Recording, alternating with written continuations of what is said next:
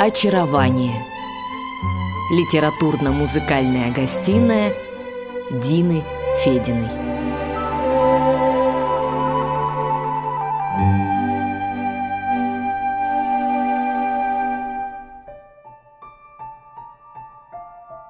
Три загадки судьбы Афанасия Фета.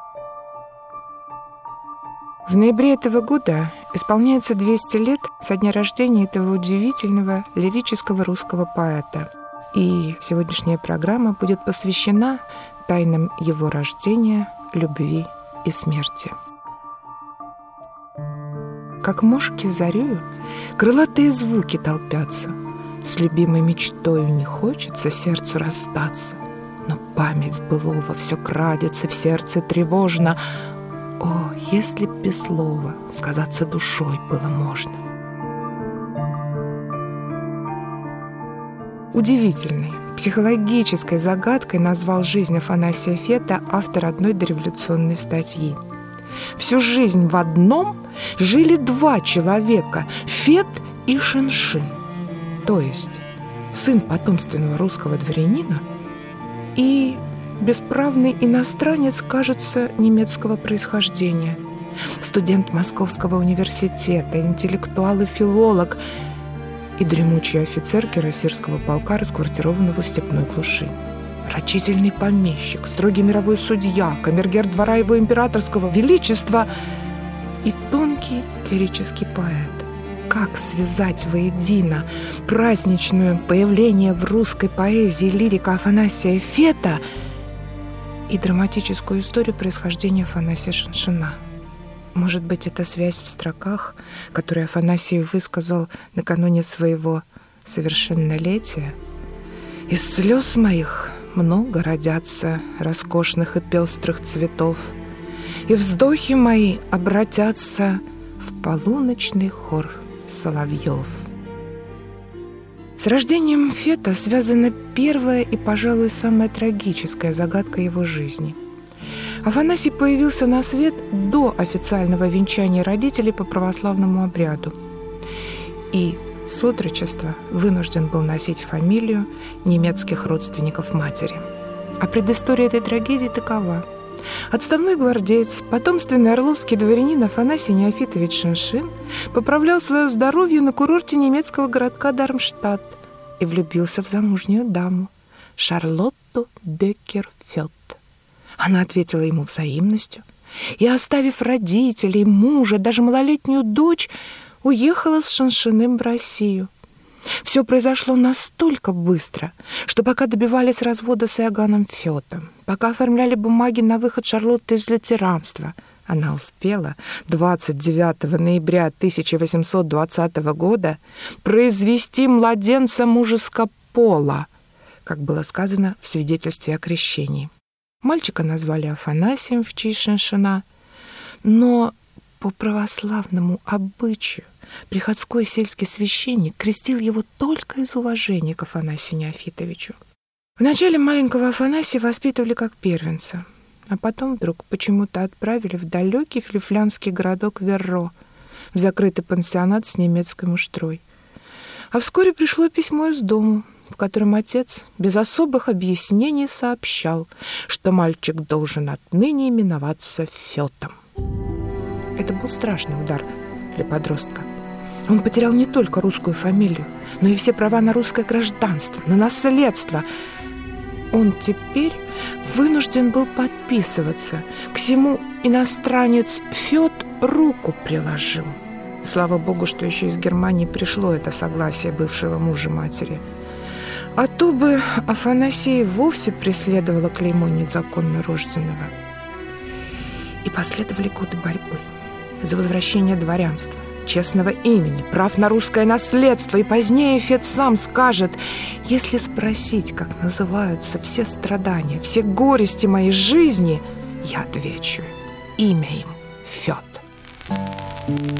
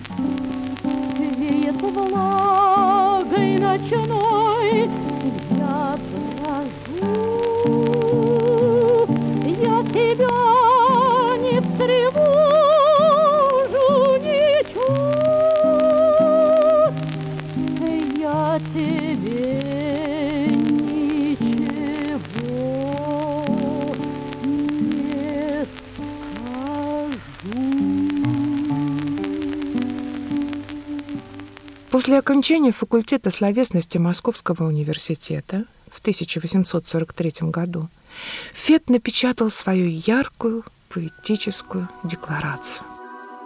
«Я пришел к тебе с приветом, рассказать, что солнце встало, что оно горячим светом по листам затрепетало, рассказать, что лес проснулся, весь проснулся, веткой каждой, каждой птицей встрепенулся, и весенний полон жаждой, рассказать, что отовсюду на меня весельем веет, что не знаю сам, что буду петь, но песня зреет. Его поэтическое развитие шло стремительно. Казалось бы, дорога выбрана, прямая, поэтическая, яркая. Однако менее чем через год Фет поступает в армию. Причина очень простая. Первый же офицерский чин в то время давал право на потомственное русское дворянство. Но поэта будто преследует злой рок, потому что когда он, наконец, дослужился до вожделенного чина поручика, выходит царский указ, по которому теперь русское дворянство давал только недосягаемый Фету чин полковника. И он запишет в дневнике. Десять лет оказались пустыми, выжженными годами. Армейская служба оставила выжженный след и в душе этого человека. Ведь на Херсонщине Афанасий Афанасьевич познакомился с девушкой, с дочерью небогатого отставного генерала суворовских времен. Ее звали Мария Лазич, и она очень выгодно отличалась на фоне прочих уездных барышень своей начитанностью, одухотворенностью, страстью к поэзии, но судьба не позволила им соединиться. «Милый Ваня», — писал Фет другу юности, орловскому помещику Борисову, «я встретил здесь женщину, которую не просто люблю, а что еще выше, уважаю. Но мои доходы тебе известны, она тоже ничего не имеет. Эх, Ваня, пойду в поход. Себя не жаль, а жаль прекрасное создание». Последовала насильственная разлука — и через несколько месяцев до Фета дошла страшная весть, что Мария Лазич погибла.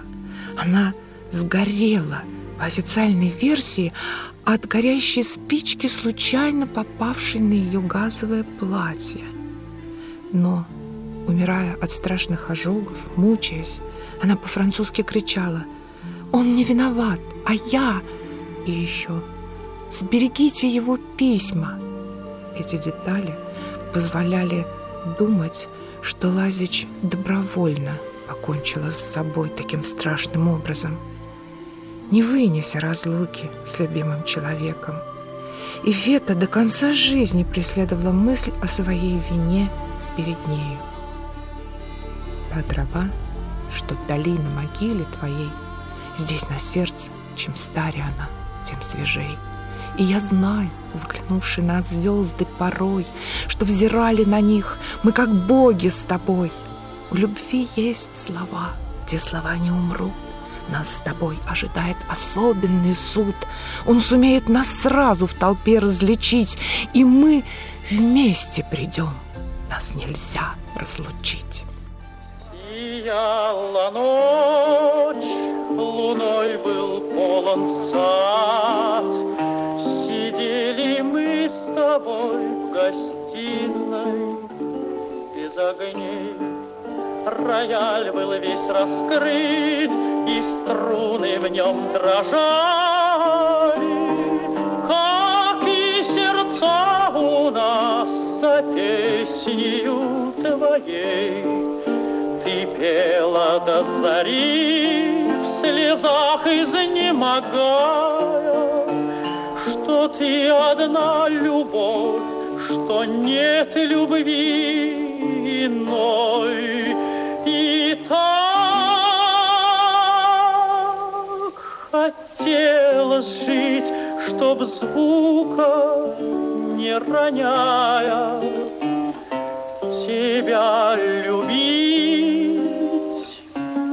обнять и плакать над тобой. Прошли года томительно и скучно, и вот в тиши ночной твой голос слышу вновь. И веет, как тогда, во вздохах этих звучных, Что ты одна вся жизнь, что ты одна любовь, Что нет обид судьбы и сердца жгучей муки, А жизни нет конца и цели нет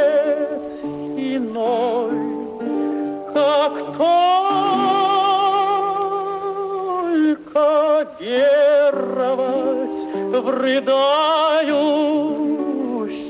звуки, тебя любить, обнять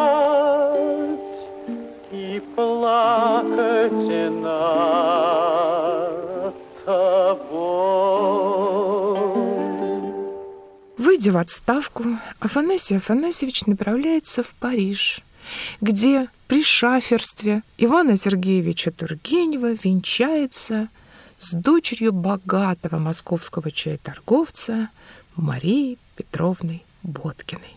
Эту даму он сам характеризует вот такими странными словами. Существо милое, доброе, но бескрылое. Но она приносит Фету деньги, богатое приданное. Он становится барином, покупает землю, строит усадьбу, потом другую. Он строгий и рачительный помещик, хозяин. Однако поэтическая натура все время требует выходов, постоянных выходов, и частенько на оборотах счетов за керосин, овес или малину можно было обнаружить поэтические строки. Да какие! Завораживающие! Шепот, робкое дыхание, трели соловья, Серебро и колыханье сонного ручья, Свет ночной, ночные тени, тени без конца, Ряд волшебных изменений милого лица, В дымных тучках пурпур розы, Отблеск янтаря, и лобзание, и слезы, и заря, заря. Афанасий Афанасьевич Фет постоянно удивлял своих друзей. Например, Льва Толстого, который вопрошал, откуда у этого толстого добродушного офицера такая поэтическая дерзость, свойство великих поэтов. Или поэта и художника Якова Полонского, который писал, что ты за существо не постигаю. Ну скажи, ради Бога, откуда у тебя берутся такие стихотворения? Если ты мне этого не объяснишь, то я заподозрю, что внутри тебя сидит другой человек, с глазами из лазури и звезд и окрыленный. Ты состарился, а он молод. Ты все отрицаешь, а он верит. Ты презираешь жизнь, а он, коленопреклоненный, зарыдать готов перед одним только из ее воплощений, перед таким существом, от света которого мир тонет в голубоватой мгле. И вот какие еще тайны скрывались в творческой личности Афанасия Фета. Они, разумеется, привлекали к нему критиков всех направлений и толков. И чаще всего Фета воспринимали как знамя чистого искусства. Ну еще бы, ведь в его стихах не было никаких слов о гражданской позиции, о несправедливости социальной, о прочих бедах, только природа, любовь, вздохи и поцелуи. Но критики этого направления Василий Боткин, Дмитрий Григорович, Александр Дружинин в своих похвалах были намного сдержаннее Тургенева, Толстого и даже Достоевского, которых не упрекнешь приверженности к чистому искусству. А еще немало говорилось об элитарности, утонченности, несвоевременности поэзии Фета. И тем не менее популярность его стихов была исключительная. Ведь, по словам Михаила Салтыкова-Щедрина, романс на стихи Назарета и ее не буди распевает чуть ли не вся Россия.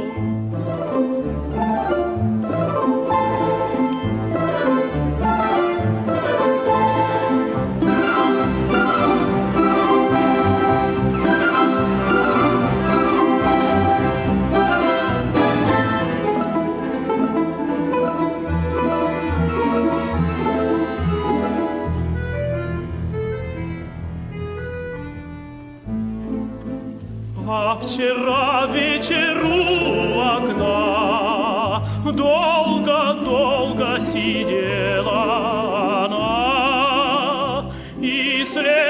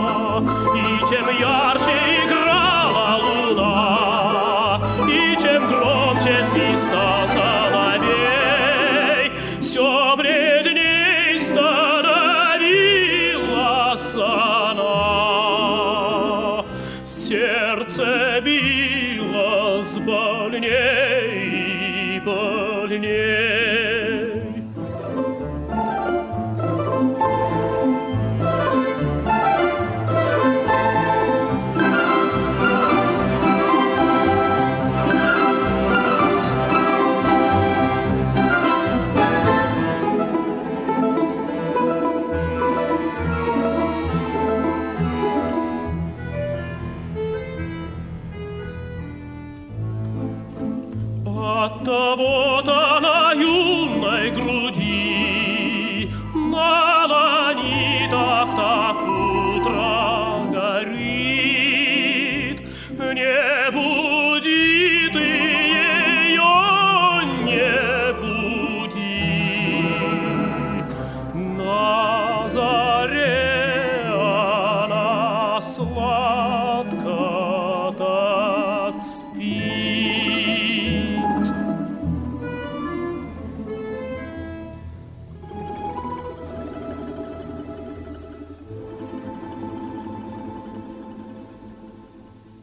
50-х годов XIX века началось возрастание его имущества, достигшее под конец жизни той величины, которую смело можно было называть богатством.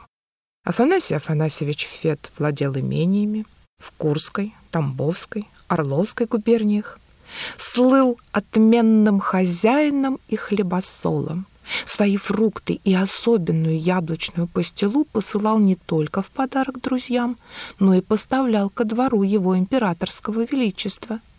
Зимы проводил в Москве, в своем доме на Плющихе, занимаясь стихами и переводами, вел размеренную жизнь вне моды и частенько подчивал гостей своих в разгар января то свежей ботвиней, то огурцами, то клубникой.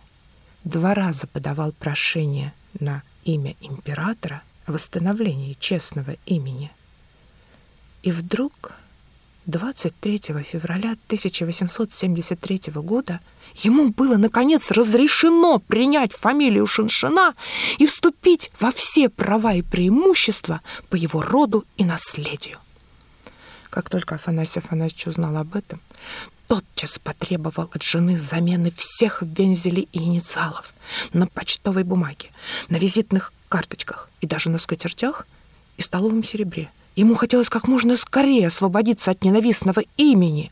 В литературных же кругах столь внезапное исчезновение Фета и появление Шиншина было встречено градом колкости и эпиграмм. Жил-был поэт, нам всем знаком под старость лет стал дураком. Как с неба свет, как снег с вершин, Исчезнул Фет и встал Шиншин. Даже Тургенев сердито ему заметил. Как Фет вы имели имя, а как Шиншин — только фамилию. Но глубже всех значение этого события в жизни Афанасия Фета понял Лев Толстой и написал ему откровенно, дружески. Слышал давно уже историю всей этой вашей путаницы и радуюсь вашему мужеству распутать, когда бы то ни было. Я всегда замечал, что это мучило вас, чувствовал, что это должно было иметь огромное влияние на всю вашу жизнь. Самолюбие Афанасия Афанасьевича наконец было утешено. Он вновь стал шиншиным, но стихи все-таки подписывал, как Фет. А они после многолетнего молчания будто полились бурной рекой – Несмотря на всю суровость судьбы его, последнее стихотворение Фета по своей силе и накалу страстей, по благоуханию и лиризму не уступают чувствам его молодости. Сборники один за другим в конце 80-х выходят из печати и имеют общее название «Вечерние огни». Опавший лист дрожит от нашего движения но зелени еще свежа над нами тень, а что-то говорит среди радости сближения, что этот желтый лист — наш следующий день, как ненасытны мы и как несправедливы, всю радость явную невольный гонит страх. Еще так ласковы волос твоих извивы, такой горит восторг на блекнущих устах. Идем! Надолго ли еще не расставаться? Надолго ли дышать отрадою, как знать?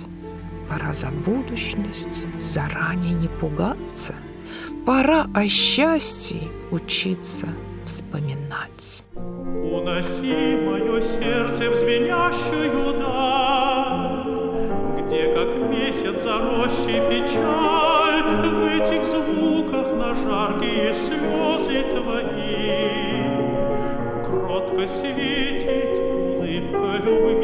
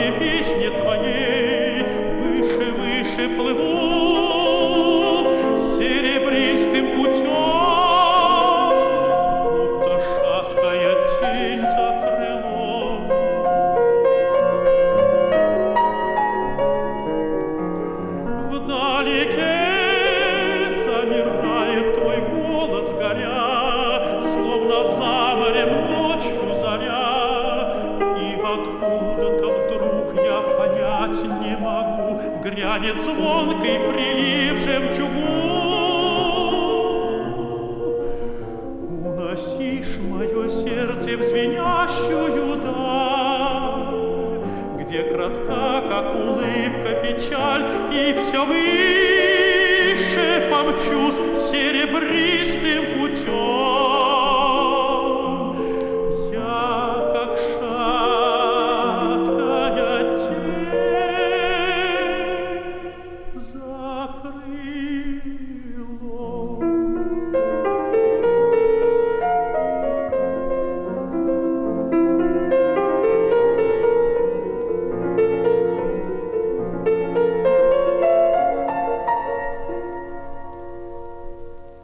Афанасий Афанасьевич Фет умер, не дожив двух дней до своего 72-летия.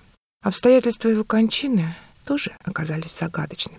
Утром Фет, слегка не здоровившийся, но бывший на ногах, потребовал шампанского. На возражение жены, что доктор не разрешит ему этого напитка, отправил тут же Марь Петровну за разрешением. Пока запрягали лошадей, он вдруг разволновался, все торопил. Скоро ли? И на прощание жене вдруг сказал, ну, прощай, душенька, спасибо тебе за все. А после ее отъезда сказал секретарше, пойдемте, я вам подиктую. Письмо? Спросила она. Нет. И вот под диктовку Фета она написала посередине белого листа бумаги. Не понимаю сознательного приумножения неизбежных страданий. Добровольно иду к неизбежному. Потом под всем этим он сам лично поставил дату 21 ноября 1892 года и расписался.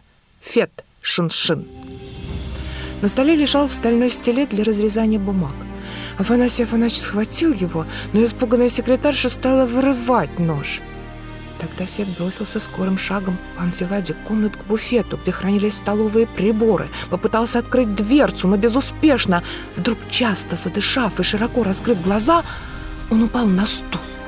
Рука его поднялась вверх, будто для сотворения крестного знамени, и тут же бессильно упала.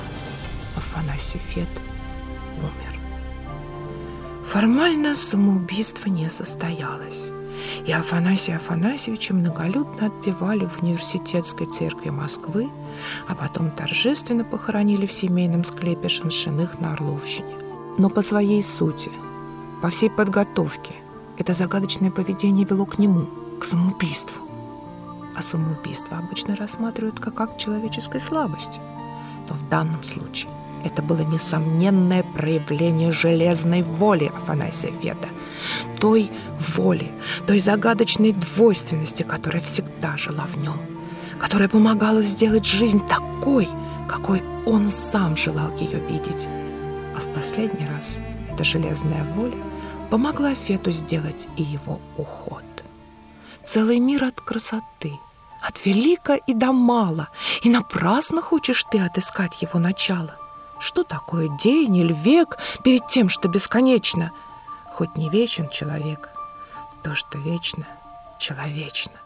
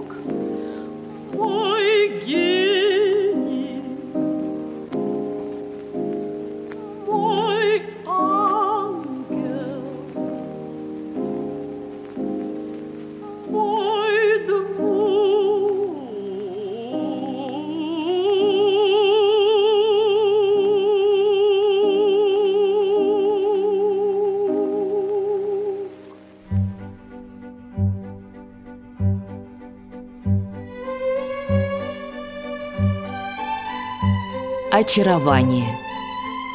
Литературно-музыкальная гостиная Дины Фединой.